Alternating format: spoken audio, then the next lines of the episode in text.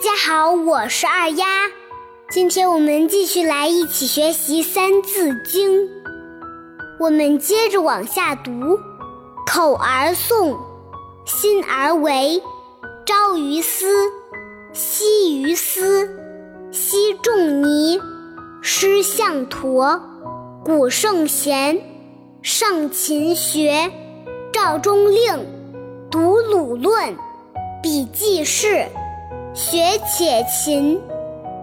我们现在来逐一解释一下：口而诵，心而为，朝于斯，夕于斯。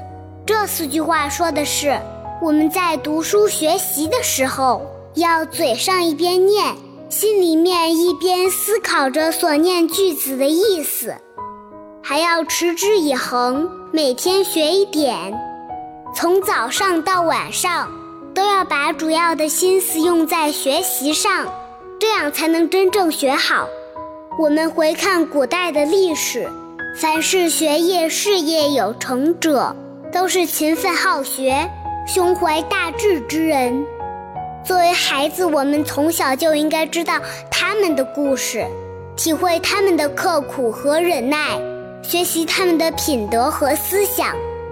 俗话说：“榜样的力量是无穷的。”当遇到困难和挫折的时候，榜样就会给我们带来勇气和力量。接下来，二丫就给大家讲一讲中国古代那些勤奋好学、有所成就之人的故事吧。昔仲尼师向陀，古圣贤上勤学。话说，孔子老师是一个十分好学的人。有一天，他出游鲁国，在路上，他遇到了一位神童，名叫象陀。他们互问对方问题，象陀对答如流。可是，可是孔子老师却被有些题难住了。他觉得这个孩子智慧过人，就拜师向他学习。小朋友们，你们说，像孔子老师这样伟大的圣贤，都不忘时刻勤学，不耻下问，我们是不是更要加倍努力呢？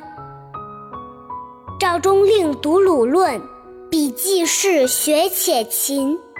宋朝有一位大官叫赵普，他的官已经做到中书令了，在当时可是很大很大的官呢。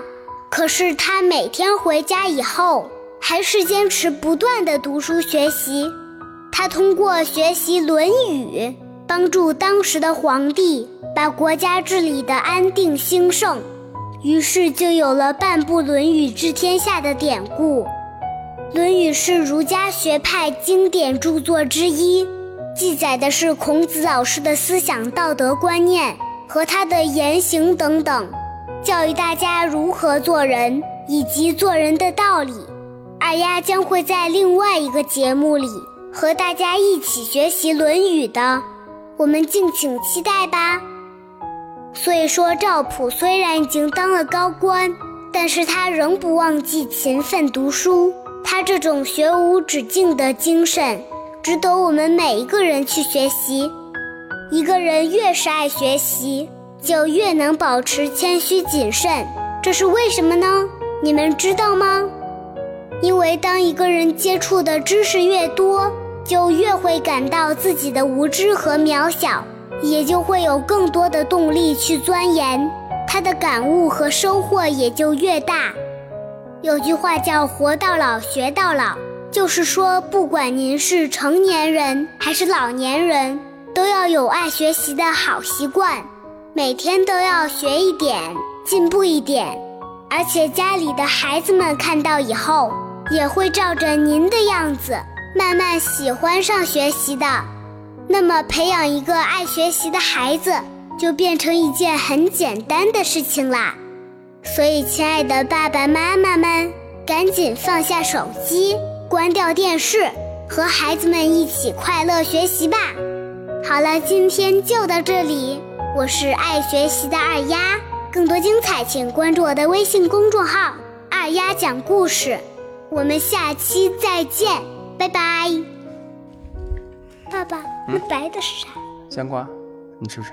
一会儿给你吃吧。香瓜不是圆的吗？